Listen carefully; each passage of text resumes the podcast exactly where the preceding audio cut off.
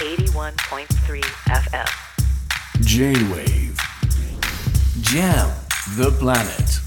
Jam the planet. News to the table. J-Wave ジャムザプラネット堀潤がお届けしております。今日の最新ニュースにフォーカスするニュース to the table 今夜注目するのはイスラエル軍とイスラム組織ハマスの軍事衝突をめぐる国連の動きですハマスの攻撃の背景にイスラエルの占領政策があると指摘した国連のグテーレス事務総長の発言をめぐって国連とイスラエルの対立が深まっています。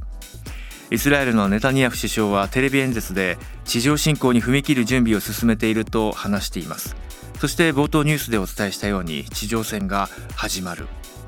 こうした中日本時間のこの後午後11時からパレスチナ情勢をめぐる緊急特別会合が国連総会で開かれます。今国連に何ができるのか。元国連広報官で上智大学グローバルスタディーズ研究科教授植木康弘さんに伺います。植木さんこんばんは。よろしくお願いします。堀さんこんばんは。よろしくお願いします。ありがとうございます。まああのメディアでは国連国連と言いますけれどもまあ非常にこういわゆる利害関係が調整できないのが国連安保理の問題で人道支援などを続けている国連機関の現場は本当にこう資金も人手も足りない中命を晒しながら懸命に支援活動に当たっているという状況です。イスラエル軍とこのハマスの軍事衝突をめぐる国連の安保理や国連全体の動きをまず植木さんはどうご覧になってますか？そうですね。あのこれまで、安保理は4回にわたってさまざ、まな決議案を投票にした付したわけですけれども、えーまあ、拒否権の行使、あるいは十分な賛成票が得れないということで、す、べ、て否決されてきたわけですね。で、えー、安全保障理事会、安保理というのは、ですねやはりあの常任理国があの中心になってできている機関で、まあ、国連の中では、えーえー、国際の平和と安全保障で、まあ、第一義的な責任を与えられているわけですね。ですから、はいえー、この拒否権を持つ常任理事国がですね今のところアメリカはイスラエルを支持しロシア、中国はパレスチナを支持するというそういった対立構造ができているものですから、えー、あのそういった中であのこういった決議が出てきてもですねなかなかうまくその、えー、全理事国が中心になってこうそれを支持していくというのは難しい。そういった中であのやっぱ例えばウクライナ戦争なんかでもですね、はい、あの安保理はあの分裂していますし、えー、そういった意味で、えー、こういったその大国の対立がですね、うん、やっぱりこう国連の安保理にも反映しているということだと思いますね。そうなんですよね。まあ日本国は実を言うと長らく国連の安保理改革などもまあ重要な政策のテーマと一つとして掲げてきて諸外国に対して働きかけをしてきましたがなかなか拒否権を持つ安保理のこの枠組みというのは変わらないというのが現状です。であの僕取材の中でイスラエルから拉致されたご家族を待つ方国際社会なんてそんな無責任な言葉はもう使いたくない。結局国際社会なんてないじゃないか。っていうような声。一方ガザで取り残されてまさに命が奪われようとしている方からも国際社会っていうのは何なんだと、えー、誰も私たちのことを本当に助けようとはしないじゃないかという絶望の声を聞くんですよね。国際社会がっていう死語でメディアでもよく語られますけれども僕もこの言葉それを聞いてからは一体誰のことを指すんだろうかって気をつけるようになりました。悠長なことは言ってられない状況ですが植木さんご自身この国連が今安保理が機能不全だという状況どう改善するべきだと考えていらっしゃいますか？うん、これはあの非常に難しい問題なんですよね。はい、あのえ先ほど言ったようにあの特にそのウクライナ戦争で、えー、大きく、まあ、アメリカ、欧米諸国とそれから、まあ、ロシアがですね、えー、分断して、えーまあ、国際秩序ロシアが根本的なところで破ったということがありますのでね、えー、これになんとか対処しないといけないということなんですけども、うん、中国が割とロシア寄りの立場を取っていることもあってですね安保理でも、まあ、欧米対中ロというそういった分断がですねいろんなところにこう現れてこう歪みを作っているといいますかねえー、ですからあの例えばあ1990年にイラクがあの、えー、クウェートを、はい。侵攻しましたね、えー、うん、侵攻して併合してしまったことありましたけれどもそれからあ約3年にわたってですね安保理は実は拒否権を行使してないんですよね。うん、ですからあの、えー、常任理事国がこう協調して動けばですね国連は動くんですけどもそういった分断の構造になってしまうとですねなかなか動けないっていうのがまあ現実なんだと思いますね。そうですねですから僕は個人的にはこう市民の目線市民の連帯のためにもそうした安保理各国に対してまずは即時停戦をということを声を上げていくべきではと個人的にも強く感じています。一方そうした中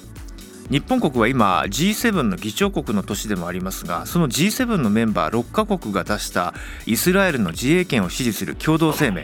日本は加わりませんでした。これはあの日本国としてはかなりの決断だったと思いますが植木さんはどう捉えていますか、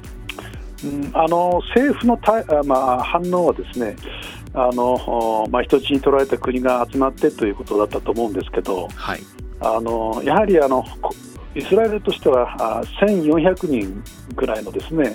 その規模の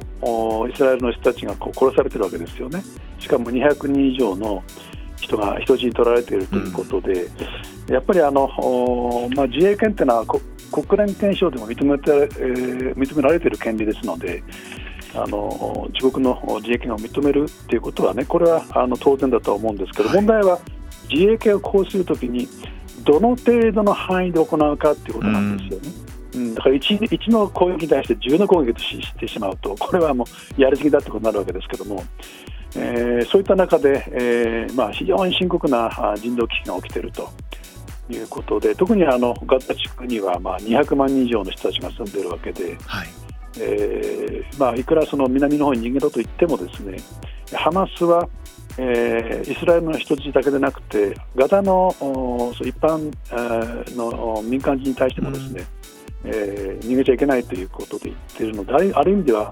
あのハマス側はあの人間が盾を作って、えー、抵抗しているという面もあるのでそうですね、まあ、そういった意味で、うん、そういった状況の中でイスラエルが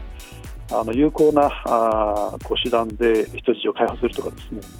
えー、っていうのはかなり厳しい状況にあるんだと思うんですね。うん僕はあの G7 の中でもその G6 に距離を置いて、まあ、日本がきちんと世界に発信することは非常に大切だなと思ってるんですね僕もあのガザに取材に行った時にハマスの私服警官隊に囲まれて3時間近く尋問を受けていましたただまあ最終的に SD カードも返してもらって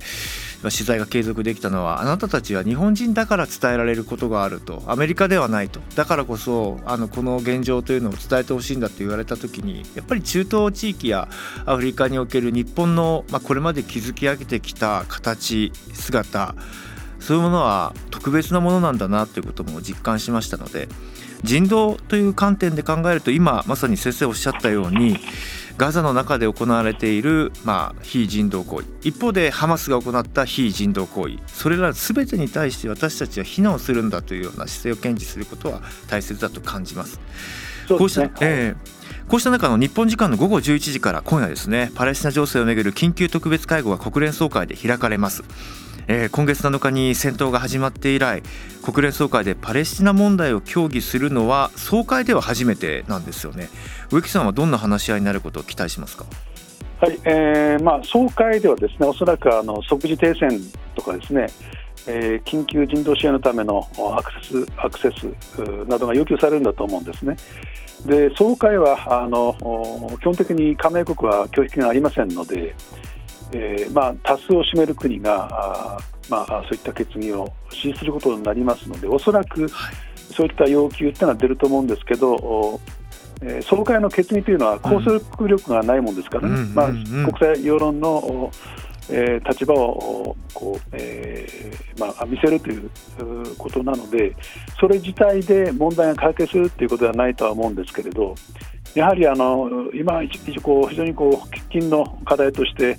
えー、求められるのはやっぱり人質の解放、うん、それから緊急人道支援のための一時停戦だと思うんですね。